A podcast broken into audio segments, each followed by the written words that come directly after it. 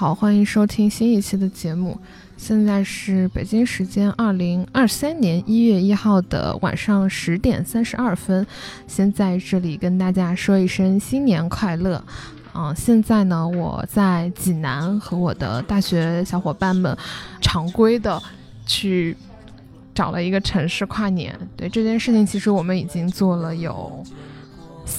四五年的时间了吧？对，从我们毕业，应该其实我们从毕业之前就经常一起组在一起跨年，也是蛮难得的一个大家能够一年相聚的一个机会。然后今年其实也是因为一些客观的因素问题，所以我们能够聚在一起的小伙伴也相对比较少一点。我们刚刚在济南这边完成了一件我们四个人来说都是第一次的体验，就是搓澡。我们四个人，除了敏捷是天津人，都是南方，但我们都没有体验过搓澡文化。我们现在这期的录制的场地是这个澡堂的二楼，所以这是一期澡堂博客。那我们先来聊聊自己对于搓澡的这个体验。我们先敏捷说吧，因为我觉得他真的是社交场合的社交恐怖分子，因为他每次出去玩，上到调酒小哥，下到搓澡阿姨，他都能聊得非常愉快。来，你来讲讲你刚刚跟搓澡阿姨都聊了些啥？其实很有意思啊，就是你如果经常有去那个女人多的地方，去跟那个 姐姐们聊天，不能叫阿姨，得叫姐姐们，你会发现他们那个话题或者什么东西聊的东西是不一样的。我为什么今天会跟他聊的这么嗨？一个是因为我对搓澡本身很好奇，我就去研究他用奶和蜜，然后那个东西到底是什么原理。第二个是因为。你在美容院和在搓澡的地方跟他聊，你会发现他是不一样的。美容院的那些美女姐姐们，嗯，可能是因为接受的人群客单更高，然后他们可能职业也会更更白领一些。那么聊的话题就很多跟职业啊、八卦、吃瓜有关。然后我问刚刚那个姐姐，她说女人们搓澡的时候就是聊孩子。不过这个挺共性的，就我是很好奇人背后的故事，啊，橘子挺好吃的。好的，就敏杰说的那个，我觉得还蛮有共情的。而且他们之前因为客观因素原因，已经很久很久没有开工了。每天大概的工作时长现在应该也得保持在十二个小时左右，对。然后晚上十二点钟关门嘛，春节可能也连轴转的。回能不能回家也也不确定的那种情况，对。这个我也问过了，他们春节是轮班儿。然后平时是不放假的，但我觉得，可能现在这种忙碌对他们来说也不一定是件坏事，因为很久没有这么忙碌了，有生意多少是好的嘛。这两天我们在济南跨年，人也不算特别多，男生们有没有什么新鲜的感想？就是因为毕竟其实算是头一次体验到搓澡嘛，南方北方确实有点不一样。我之前在跟那个搓澡大哥聊的时候，他就说就是南方人跟北方人的生活习性不一样。南方人这边特别喜欢按摩，对，是的。然后北方人就特别喜欢搓澡，对对。所以他就跟我说一样有趣的事，就是如果是北方的这些搓澡人去南方的话，他们这个打工会花更少的力气赚同样的钱，就像南方的这些那个按摩按摩小妹到北方来也是花更少的力气去赚同样的钱。所以我觉得这个差异还是蛮有趣的一个。一个对比，嗯，确实。然后搓澡也给我带来一个最新的体验，就是平常洗澡可能就没有那么仔细吧，或者那种特别舒爽的一种错觉，蜕了一层皮。对，所以我感觉这就是目前带给我最大的一个感受。嗯，哎，是不是在传统观念上也会觉得北方人可能，嗯，体质会或者皮肤上面会更粗一点，然后好像南方人都说我们什么细皮嫩肉的这种。也不知道是不是可能气候差异造成的一些影响嘛？觉得生活习惯有很大的影响。哦，是。那我们就回归正题吧。大家差不多分享了一下那个洗澡文化，刚刚还没有跟大家介绍过，就是今天参与录制的这几位朋友，其实每一位都出现在我的博客过，只是。像刚刚发言的 Siri，他的那一期我一直都没有发，对不起，对不起，我明年一定会发的，好吗？哦，其实我也是很喜欢那一期内容，聊了呃他的副业就是写网络小说这事儿，然后呃敏捷的话是去年出现在我们那个游戏互换的那个彩蛋里面，对他没有正式的进入过正题，但是也通过声音的形式有。参与过我们节目的录制，然后还有一位是陈阳，我的老朋友，他参与过三期的录制，欢迎再回来。然后他也是我们四个人里面唯一珍贵的冬阴功，所以他现在还戴着口罩，非常珍贵哈。新年也来跟我们一起出来玩，希望你一直健康，也能不参与某些事件就不要参与某些事件了，身体健康最重要。对我们今天一共也就随便聊聊吧，也也没有准备太多的问题。这两天也想了很多的点，与其给大家设置很多的框架，还不如就坦诚聊聊我们更多的一些想法。那可能从框架上来说，也就两个问题吧，一个是今年自己在职业上的一些变化和感想。还有一个是有有没有就是今年意识到的，以前没有意识到的一些事情。对，我们先聊聊职业上的一些变化吧。陈阳先说吧。今年的变化呢，我觉得，呃，唯一的变化就是变得更稳定了。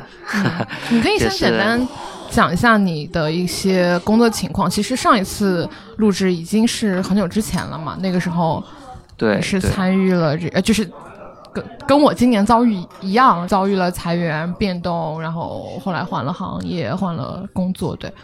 是的，是的，就是去年的情况呢，也是经历了 K 十二这一波大的变化吧。然后也是在前面的播客有提到当时的一些状况和一些体验吧。今年的话呢，其实在换了一个新工作，到了一个和普通互联网行业不太一样的。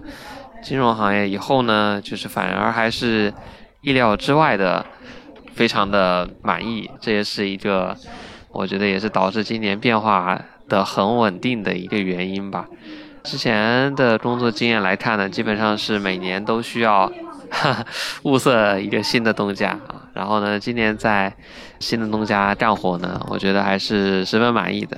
我觉得这一点可能跟前几年的心态都会。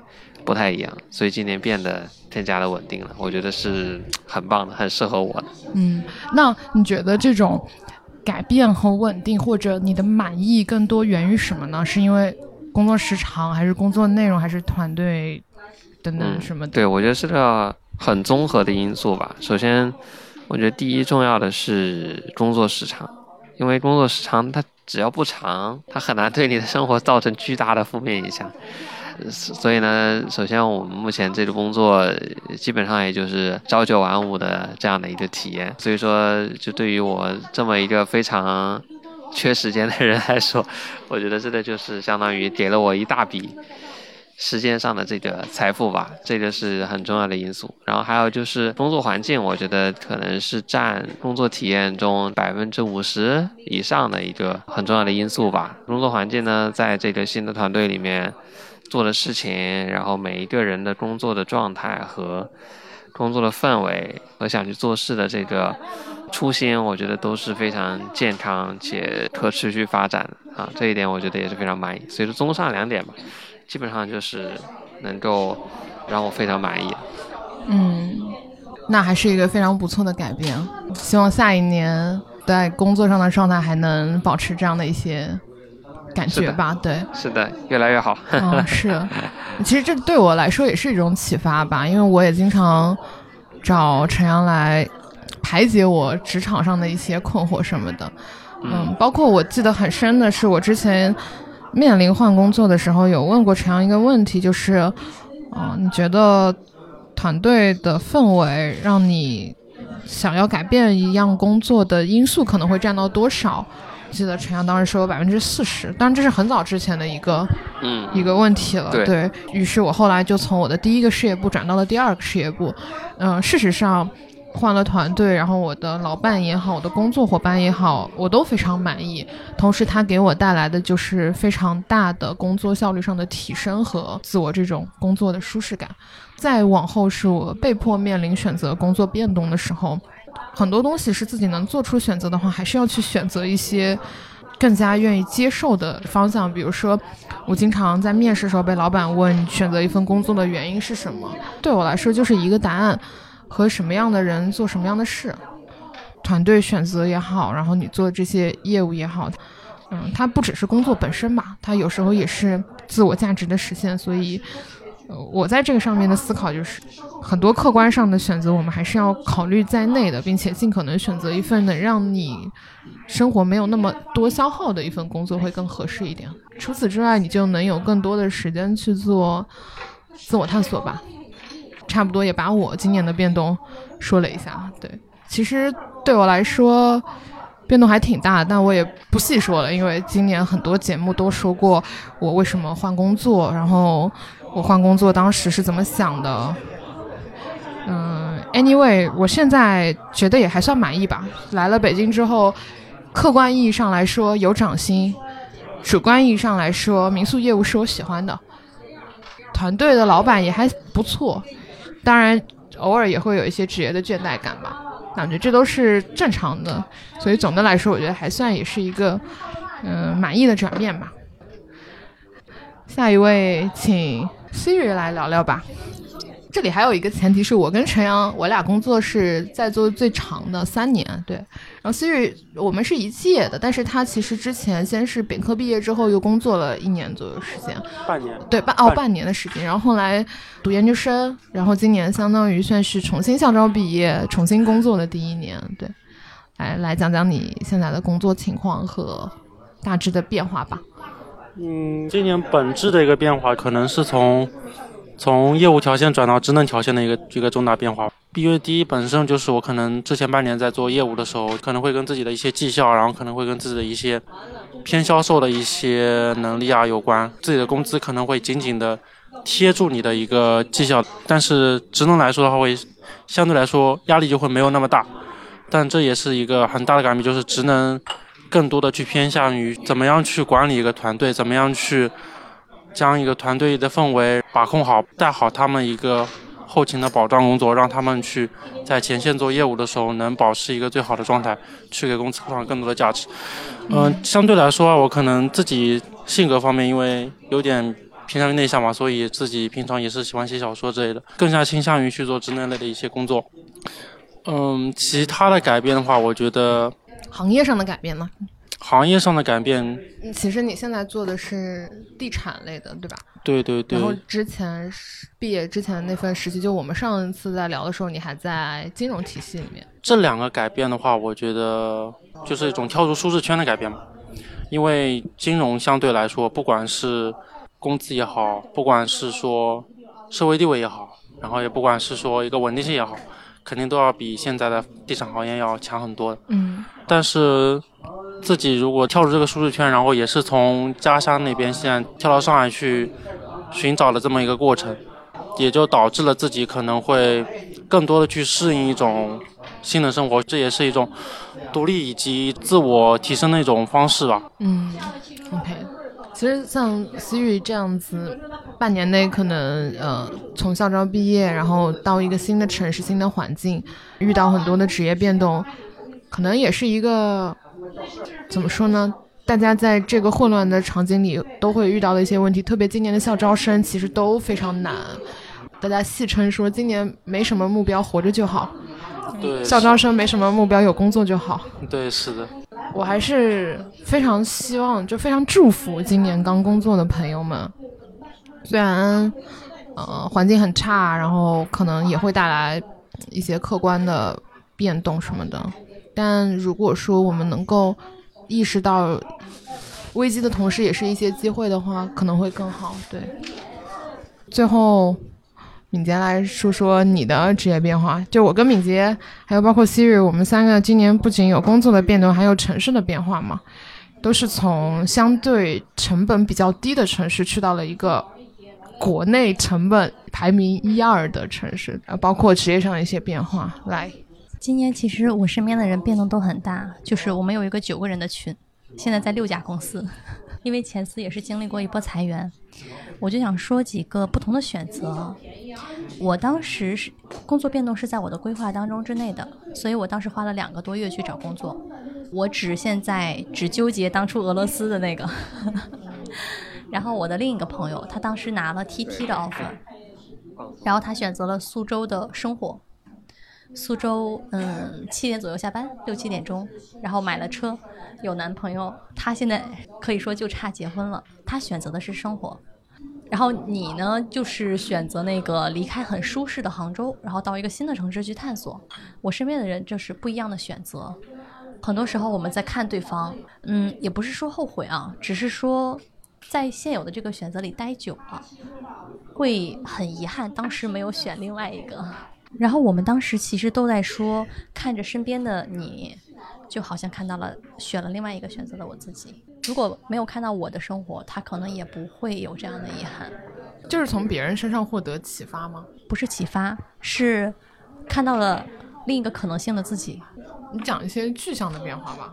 我我记得你说过一个让我印象很深并且很喜欢的场景，叫做，呃，以前你在芜湖嘛，一个非常小的城市，每天下班了会骑着小电驴带着朋友去广场上吃宵夜。现在这种生活在北京几乎没有。就像我在杭州很享受的是和大家一起在家里吃饭，这件事情我在北京也尝试做过，但我发现很难实现。我发现这个困难点不是在时间。是在居住的环境时间，其实我们那个时候也有十二点下班，一点下班，但是每个人都能骑着自己的小电动，然后相互一起回家，可能路上再吃个烤串儿。但是我们在这边的话，没有办法有这样的，一个是没有这样的人了，快节奏，人和人之间的距离其实更远了；第二个是没有这样的环境了。我们那个时候都是住住在一个小区的，可能走两步就是。下个楼就是其他人的家，人的距离不一样了。我们之前开玩笑说过一句话，我俩都来北京受罪了。你现在觉得，你真的内心是这么想的吗？或者你觉得来北京之后，这件事情值得吗？我们考虑的角度值不值得，可能不太一样啊。你更多是从生活对一个城市的探索这个层面，我就完全是工作层面，我完全没有对一个城市好坏的判断。就只有工作值不值得我付出这样的改变？工作的话，内容是值得的，但是大厂很烦人的这种人际关系和比较无聊的目标，嗯，工作内容本身很有趣，但其他的不那么有趣，但它值得。看来大家还多少都是有一些呃看到光光亮面的地方吧。我特别喜欢我今天那个朋友送我的新年祝福，他说：“就祝我明年工作稳中求进，有点像陈阳之前说的状态，稳中求进嘛，就是平稳是第一优先级，然后如果能够有更好的上升空间的话，那那就很好了。”聊完职场这些事情之后，就聊聊今年觉得以前没有意识到的一件事情吧，这个问题。它的起源来源于极客现在那个点名册，就很早之前有个朋友发了一个点名邀请我回答，我这个问题到现在都一直没有一个我很明确的答案，或者说是我一直留着它，想要再仔细的想过这个问题，我觉得还蛮值得思考的，因为二二年这一年真的变化特别多，但是那个问题其实陈阳有一个非常明确的答案，今年的这个。回答的这个问题就是发现了这个攀岩这项运动，可能在那个时间点，印象最深的会是这件事吧。攀岩这个事呢，实际上不知道大家有没有体验过，但是我推荐大家感兴趣的话，还是可以体验一下。它本质上呢是一个中度危险的运动吧，整体来说还是比较安全的，内容也呃不会特别复杂，需要在一定规则下去移动到。指定的这个岩石上，实际上规则非常简单，然后目的性也非常明确。为什么会觉得攀岩会是一个比较大的发现呢？首先，我其实运动也比较多，但是经常会困在一个这个运动它的副作用超过它的正向收益的一个情况。就比如说跑步，实际上膝盖可能是之前跑半马跑跑的不太行了，现在基本上呢是一个。半报废的状态，所以说这个运动呢确实是很好，但是没有特别好的方案。像跑步相关的这一类运动都很难去达成这个运动的目标了。然后呢，攀岩非常好，因为它其实是手脚并用嘛，相当于你的膝盖多了两个协助的伙伴，所以说它的压力就小了很多。但是呢，它同时对于有氧的锻炼还是很高的。啊，一方面是因为你爬的时候能量消耗大，一方面是因为你爬的比较高，心率很怕，所以的心率也很高，也算有氧运动吧。嗯，还有一个点就是非常非常非常有意思的是，攀岩它是一个非常需要啊路线规划的一个运动，就是大家可能刚开始爬的时候可以去尝试去体验一下，只有明确的路线规划之后再爬，和刚开始一上去就爬是呃什么样的一个体验，就是它实际上会有非常大的区别。如果你有路径规划的话。你爬上去，尽管可能有一些步骤会比较困难，但是你是基本上规规划好路线，可能成就已经成功了一半。但如果你没有规划好路线，爬在上面的时候，你的成功的可能性和这个心理的状态会有很大的不一样。然后呢，我本身也是一个，就是 MBTI 里也是属于一个 J 型的性格，然后也是很喜欢规则和。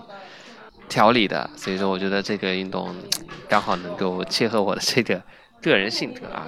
从性格和这个身体素质上，这两点我觉得就特别让我印象深刻。所以这个答案我觉得是非常明显的。我觉得很像做饭，它也是一个需要提前去做规划。是的。我一直觉得做饭是一个非常高级的项目管理的过程。是的。特别是。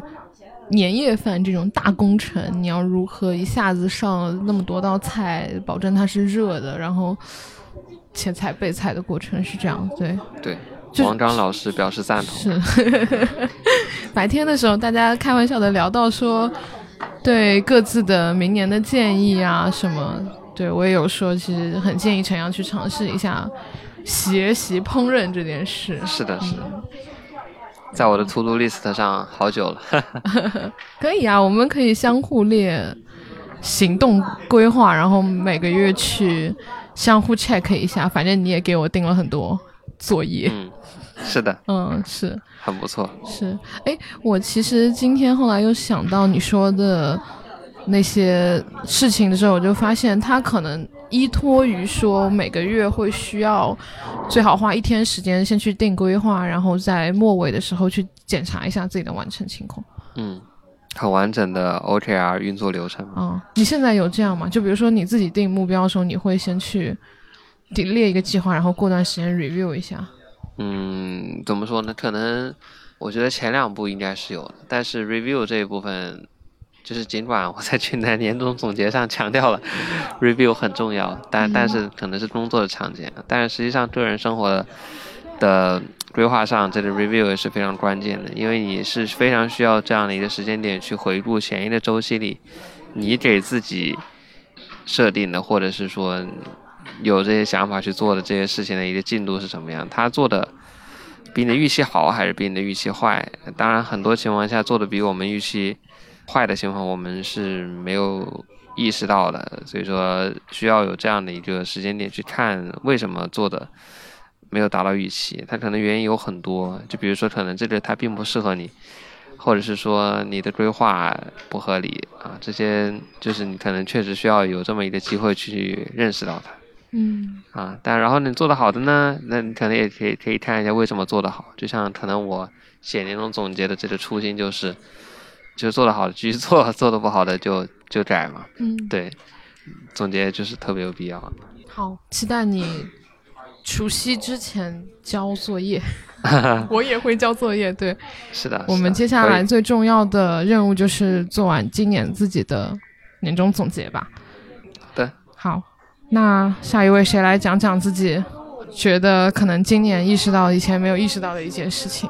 因为我去年很大的比例都是工作，然后我突然想到了两件事儿，一个叫做降维打击，一个叫做抢活儿干。因为我是经历了从一个龙头小厂，然后到一个大厂的阶段，发现你之前想到的很多东西在大厂得到了一个印证。嗯，降维打击这个事儿是因为龙头小厂前后找了三家知名的咨询公司、人才管理公司和外资的战略公司来给他做整体的战略变革。我正好是经历了它整个变革的过程，它的变动很大，从这个品牌战略到人才整个梳理，变动大的结果就导致可能裁了得有六成左右的人。这个过程让我就突然意识到了，就是我在看一个公司的东西的时候，不是看一个局部，就它的产品好坏，或者说啊，他可能因为某一次的负面舆论导致，嗯，你对这个品牌或者是产品就有了一些不好的影响。我们可能会去看整体的战略层面的东西。这个过程让我当时在后来的大厂的时候意识到了这个思维到底是多降维打击。我的工作之一是给其他的甲方写方案啊，然后当时有一个甲方，他拿着 brief 给我，然后在在这样的需求背景下，我的第一件事不是去啊，那我照着可能给你写一个很好的创意 idea 给你，或者是给你卖多少多少钱。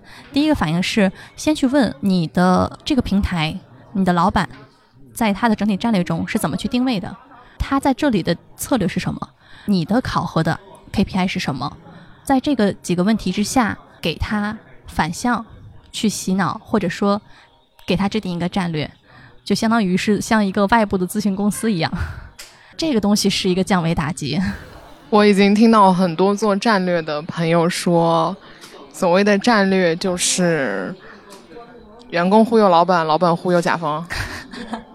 哎，真的是这样，真的。虽然这句话很痛彻心扉哈，哎，倒也不完全是忽悠啊。就是战略它其实有很多的体系，嗯，老板相信哪个是不一定的。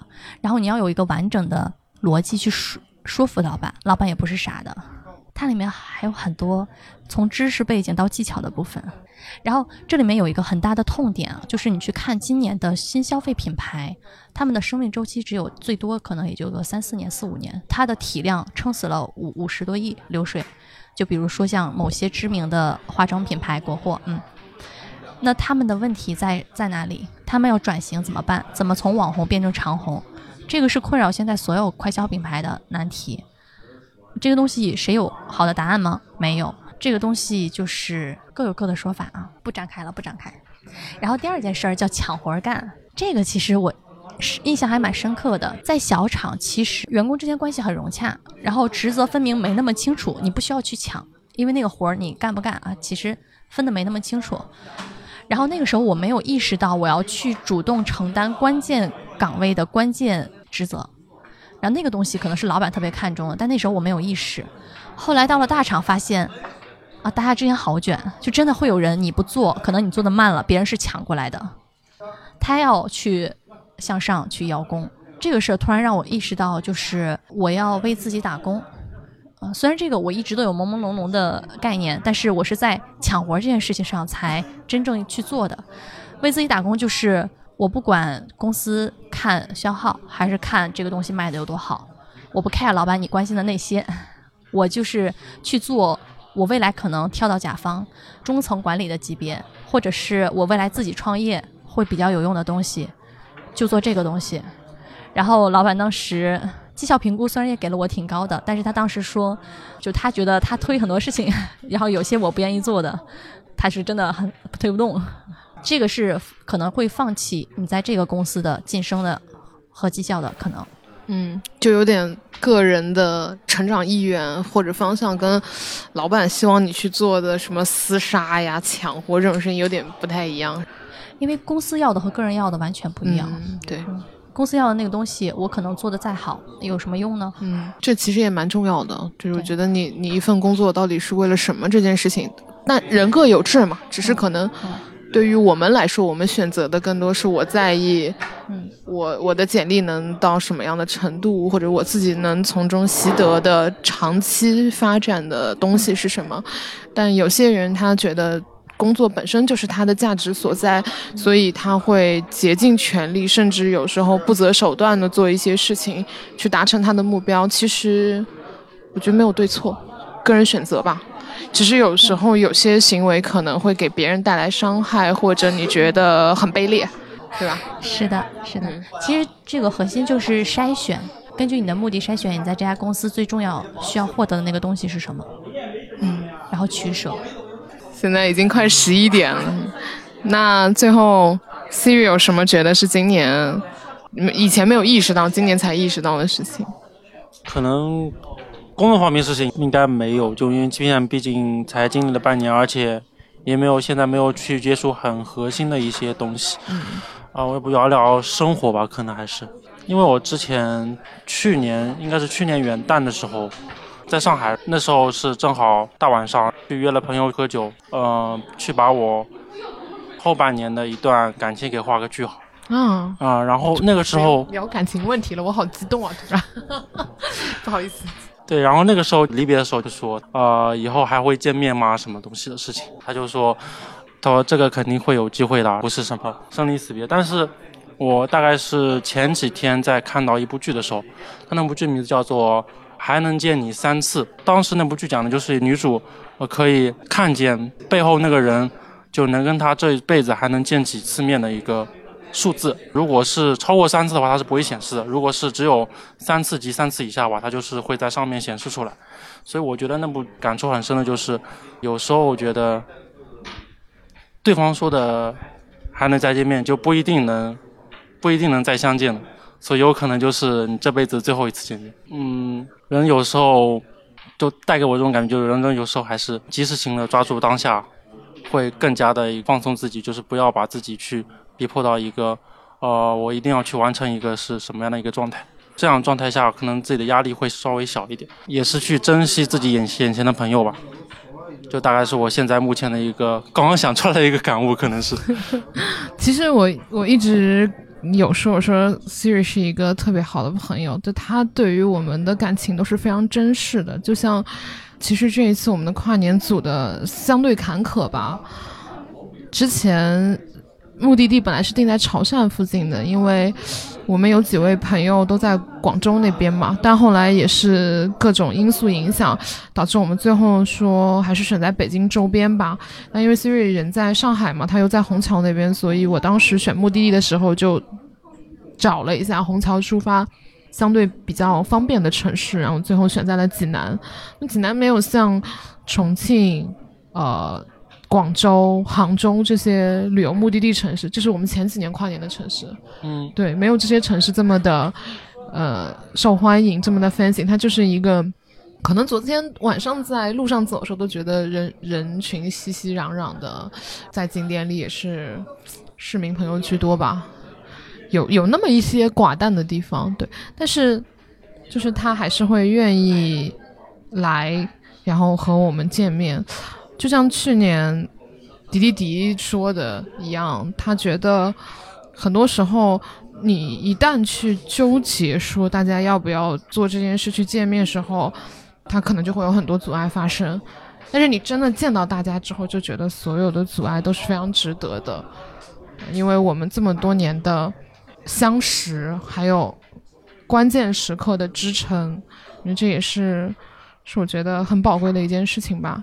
特别像今年，因为我经历过很长时间的风控，我就更加的珍惜每一次能见面的机会。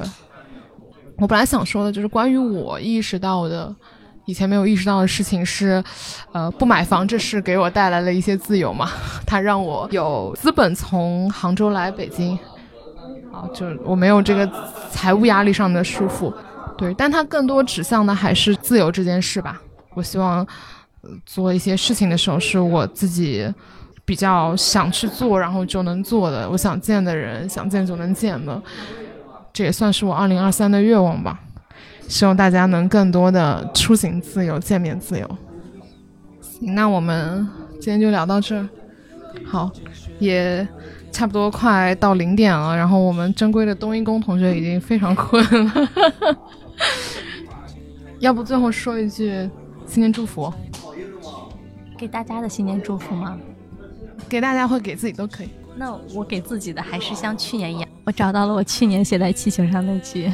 我们去年在重庆放飞了一个气球，气球上面是我们的新年祝福。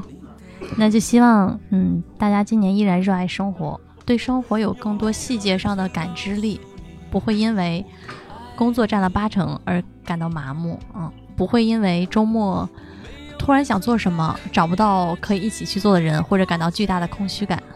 最后早点脱单。我们敏捷同学是个非常可爱、美丽的小姐妹，用我这种仅存的流量给她找一个如意郎君，也是我的心理愿望，是我非常好的小姐妹。嗯，顺便给自己也可以找一个。我的话，呃，祝福大家在新的一年里，可以开始在自己的第一本或者第 N 本书中找到自己的黄金屋或者颜如玉。啊、那那我就是祝大家在新的一年里去做自己想做的事情，不要去过多的考虑自己是不是能做，是不是能做好。只要自己想做，一定能推动这件事情的发展。我的愿望还是，就是我昨天写在朋友圈的，希望二零二三世界和平，爱的人能够健康和幸福。嗯，那今天就到这里了，祝大家新年快乐，拜拜。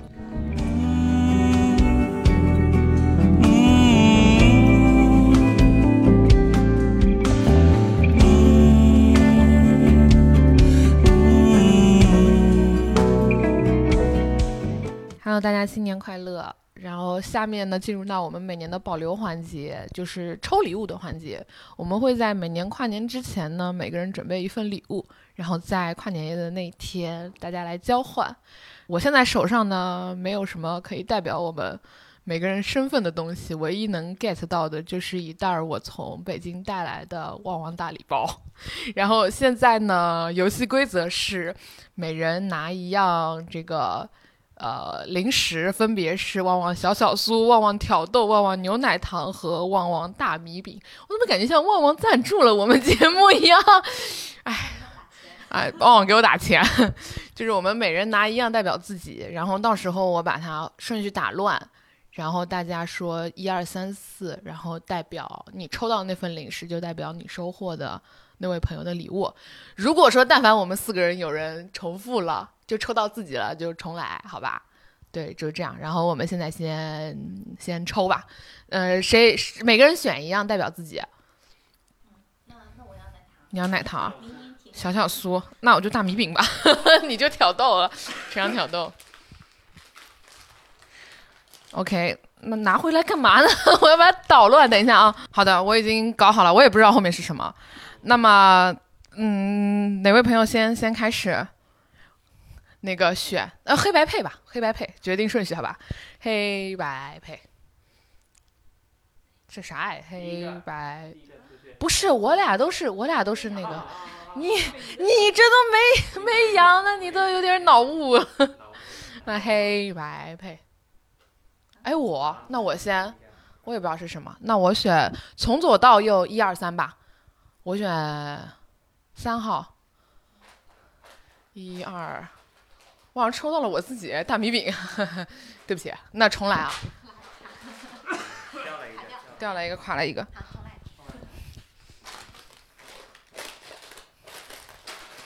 妈呀！这我觉得那个太太那啥了，要不我最后一个抽吧，好吗？就是剩下那个。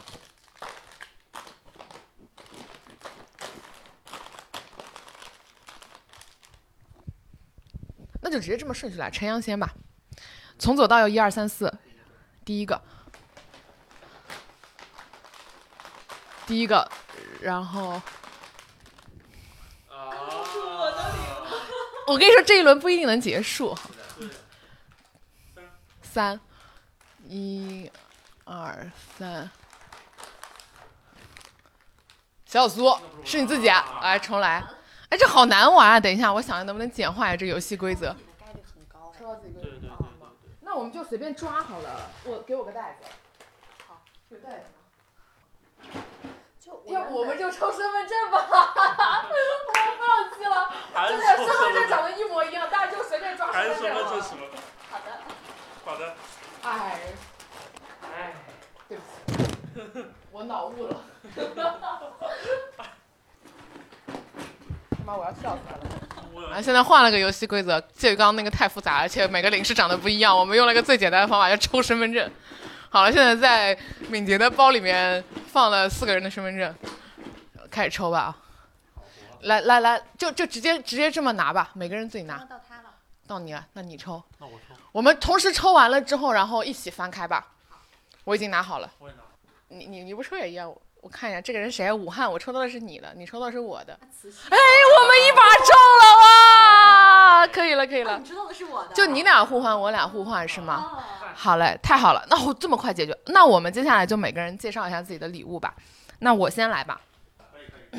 哎，但是我我还有一个 Plus 的礼物，就是我有一个普惠奖，大家都有份儿的，对。对，是哈利波特。因为我那天在线下看到的时候，我想到我们应该四个人其实都都看哈利波特。我先讲一下我这个礼物，我这个礼物呢也没什么创意，因为去年我买的也是这个，但我还是很喜欢它的，就是知乎的那个好问日历。它每天都有一个问题，而且很多问题我觉得还蛮有启发性的。嗯，对，所以我觉得，而它是一天一夜的。嗯，我觉得你应该会喜欢。我我觉得会比较适合你这种。对，因为我买的就跟这个非常相似。对对对，我买的是电影最 top 的电影礼包的礼盒，里面就有一个日历的台架和日历，然后还有两枚书签和两张海报。然后日历也是跟这个知乎的日历比较像，里面也是每一页好像都有对应的电影和介绍，所以说感觉还是很棒的。啊，我们我们选礼物的想法非常的一致啊。我觉得日历这个东西还是蛮有仪式感的，就是特别是我今年其实间歇性的被风控了好几次，再加上我不是后来那个从杭州。呃，离职之后来北京嘛，然后我把日历带过来之后，就是每一次你会发现，过了一个长时间的变动之后，它那个日历都是有很厚的一叠没有翻过的，它的那个厚度你就会能真实的感觉到这个是时间的厚度。然后希望明年我也能多看电影吧。然后书签你也可以好好用起来。别说了，我就是一个平时不怎么看书，都被他们嫌弃的人。行，那我来讲一下我的这个哦，除了这个之外，还有两个是那个，那个哈利波特的那个钥匙圈的盲盒。我其实一共买了五个，就是我想的是收到我这份礼物的朋友有两个，然后其他每人一个。我买五个的原因是说，如果我们大家一起拆的话，有不喜欢的可以互换。前提是你五个是不一样。啊，对对，同时我这里还放了一张明信片，明信片上面是我的寄语，因为我们其实认识很多年了，我们是一五年认识，就我跟陈阳和 Siri 和敏捷的话，我们前面三位是一届，敏捷小我们一届嘛，我们认识了一五年到现在六年多，七年多的时间，我我这里写的是。凡事过往皆为序章，因为我觉得二二年到二三年是一个很不一样的一年。可能去年真的经历了很多乱七八糟的事情吧，但过去了就是过去了。就跟我昨天在极客上写的那个，时间它其实就是一个很奇妙的东西。人为约定的一个时刻，你就会觉得它意味着一种告别和期待。后面写的是致我们相识的第空格个春夏秋冬。其实我们认识七年。啊，我们认识差不多八年，然后跟你认识七年，这个空格你自己填嘛。嗯，行，这个是我的礼物，新年快乐。哦，谢谢。那那你主办方的礼物。呃，反正你刚刚也介绍了一下，要不你为什么选电影最 top 的礼盒呢？因为电影最 top 这个 UP 主也是我去年关注的最多的影视剧的 UP 主之一。前两年我也其实也看到他每年都有做礼盒，但是一直都是下次一定，所以说这次刚好有这么好的机会，也可以，呃，把这部分的怎么呢？看电影的爱好，对，给补上，然后希望下收到他的朋友也可以养成这个好习惯。嗯，我其实有时候还是挺想看电影的，但是我每次看电影的时候没有什么目标，就是我只会去。嗯，我我就嗯，电影都还是挺不错。谢谢，我就是每次会在豆瓣上去搜那个高分的，但它就是比较固化嘛。头部的那几个，有时候你的心情可能不随着那个来，但很多前面相对沉重的主题，就你不一定会觉得今天愿意看这个。这种可以翻的日历，你们会真的会去一天一天撕它吗？我会的。而且我有两本日历，我去年就有两本，一本是知乎好问，是朋友送我的，还有一本是我去年因为在极客上，极客官方送的，因为我有有一个帖子入选了，就每天都会翻，对。但我后来其实离职之后，我极客那个放到交集的，就是送我朋友了，对。因为之前一起去重庆玩的时候，我买过那个日历的那个纪念品文创，然后那个是有一些仪式感，就每天要自己去翻，然后会组合不同的心情和那个天气之类的，很有意思。但我后来发现，很多时候日子过去就过去了，然后真的不是每天都会去关注它。我觉得日历也是给人一种生活的仪式感。我觉得你就是自己想看看是啥，他已经把这个礼物给拆了，还蛮精致的，这个书签还蛮精致的，嗯嗯，谢谢。好的。然后下面 Siri 的，你还放在拉杆箱里呢。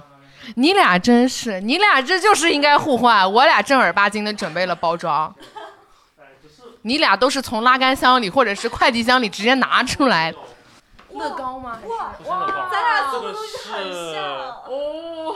这个是不是乐高？但是有点像乐高。啊，来，你大概介绍一下。因为这个算是那种就是介于二 D 跟三 D 乐高之间的一个立体拼图吧。因为我之前关注这个，它是叫乐立方这个牌子的时候，是之前是因为有个哈利波特的一个城堡，它那个价格可能比乐高的那个价格要便宜很多，大概是一百多一点。但是我当时在看，现在在看的时候就是没有买到。当时这个坦尼克号也是，呃，他们那边销量比较好的一款。寓寓意来说的话，其实也没有什么寓意。自己平常喜欢动手的话。拼拼的话有点东有有点东西，显然你很喜欢。真的就是我们这个今天这个抽身份证这个环节，真的，我觉得是我运气最好的。我们所有人的礼物互换的人，其实买的东西都很相像。等你介绍完，我再介绍我的。酷啊！对对对，因为这个东西的话，就是可以说是代替乐高的一种代替品，做工也是蛮精致的，平常也挺想送人的，然后之前一直没有机会。你是平常想送人，不是想买给自己玩吗？你是不是躺在购物车里很久了？对对，但是因为我现在住那个地方，可能不适合去摆这种大型的这种拼图啊这些东西，所以自己可能玩的会比较少。我也蛮喜欢玩乐高，而且乐高其实价格蛮高的，所以我还推荐国内的一些积木品牌，Keep Play 还是什么，就品牌它出了一整套的柯南的那个毛利侦探事务所的那个也很棒，它就是有很多细节，包括事务所下面那个普阿罗咖啡店，它也放进去了，对，还有很多人偶，那个是国产的，对。其实本身乐趣在于拼图，比如说你无论跟别人一起玩还是自己玩。那种时刻还是蛮治愈的。我之前买过国产的一个，也是九又四分之三站台那个，我还挺挺好。而且我每我你知道我拼那个时候，我那段时间在家里嘛，我爸会看着我拼，然后我爸会对我拼完的东西特别感兴趣。我觉得也是一个交流感情的好玩的东西。所以我们节目是不是名义赞助商又多了一个乐立方？救命！我什么时候能接到商务啊？啊，我我来拿我的礼物。哇，真的感觉像命运一样。我们我们互相送的东西都很像。你看啊，你们两个都是日历，嗯，不同品牌的。然后我的也是一个拼的东西。哦。但是你的是泰坦尼克号，我的是星际穿越。哦。哇塞，就是命运一样。真的。然后这个呢，它是一个书立，是一个微观景象。当时真的想了好久，到底是送一个有纪念意义的星际穿越。我记得当时主角。穿越时空去救他的父亲，好像也是在书架找到的那个灵感，在书房，所以他这个就是取了当时那个书房的那个景，然后我觉得这个跟电影那个就特别有那种命运感，我想把它放在你的书架上。当时其实我同期还在看另一个叫《航海记忆》的，也是一个很精致的，我给你看一眼淘宝图。我我不知道，我不知道你会喜欢哪一种啊？我当时也很犹豫了很久，因为挑你已经买了。我给他看一眼，我也很想采访一下啊。另外一个呢是这个，是一个航海的一个，也一看着也很精致，但是因为它没有这个背后的故事，然后它只是好看。然后我在这两个里面纠结了很久，因为航海也是我我觉得很浪漫的一件事情，去探索世界这个事情。但是在它和这个故事，这个和书架的故事之间，我最后还是选择了星际穿越。当时也正好想到，我我们人中。有喜欢看电影的，有喜欢看书的，还有喜欢动手的。然后这个东西，嗯嗯，这个东西就完美的就能，不管谁抽到，我觉得他都能用得上。嗯，我真的做了很久的思想斗争，然后真的好巧，就是我们每个人抽到的都是那种自己一开始挺想要，然后把它拿来送了别人。是的，嗯，好。那今年这个环节我觉得很成功，我还是是对很开心的。对。新年快乐，好的。那最后我们来抽一下我那个盲盒吧，因为普惠奖嘛，然 后你们自己选。我当时在上海的那一家那个那个叫 Anime 台叫什么动动漫店，我当时抽的就是哈利波特的那个盲盒，但抽的不是这个系列啊。然后我当时抽到了那个带金色飞贼的哈利的那个隐藏款。对，不知道今年你是什么样的手气？那我一般手气很一般，我一般手气真的很一般。你们自己抽吧。好，自己选啊，自己选啊。看一下我们会抽什么。我比较喜欢赫敏，我就喜欢赫敏这种又聪明又勇敢的女孩子。好像是的。哦，卢平，对卢。其实我觉得《哈利波特》里面很多角色都有他非常迷人的地方。是的，我看看我这是啥？哎哎，我是罗恩哎，我罗恩也很喜欢。可以，不错啊！你是 Snape 啊！哇塞，你这手气绝了！这波这波也很好，预示着我们二零二三大家运气都会变得很好。哇，你还抽到了波波特，是的。你你你是不是还你喜欢那个 Snape 吗？可以可以。我记得之前谁好像很喜欢 Snape。其实我也很喜欢罗恩，就是我觉得。罗恩是一个非常具有成长感的角色。耶，那那祝大家新年快乐。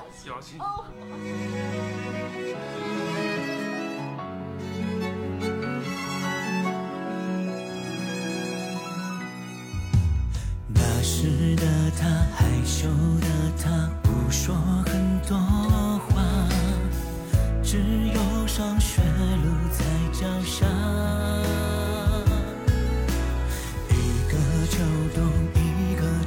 下慢慢的变化，开始想象会从哪里再出发，发现不知不觉已经习惯这种生活，时间却缓慢，不愿再被他牵绊。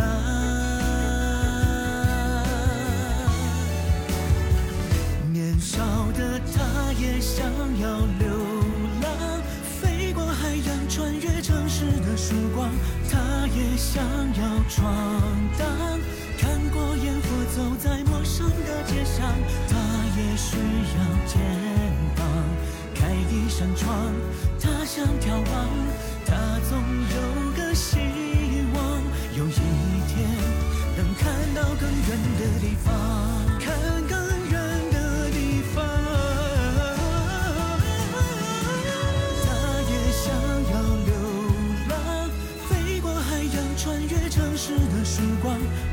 也想要闯荡看过烟火走在陌生的街巷他也需要肩膀开一扇窗他想眺望他总有个希望有一天能看到更远的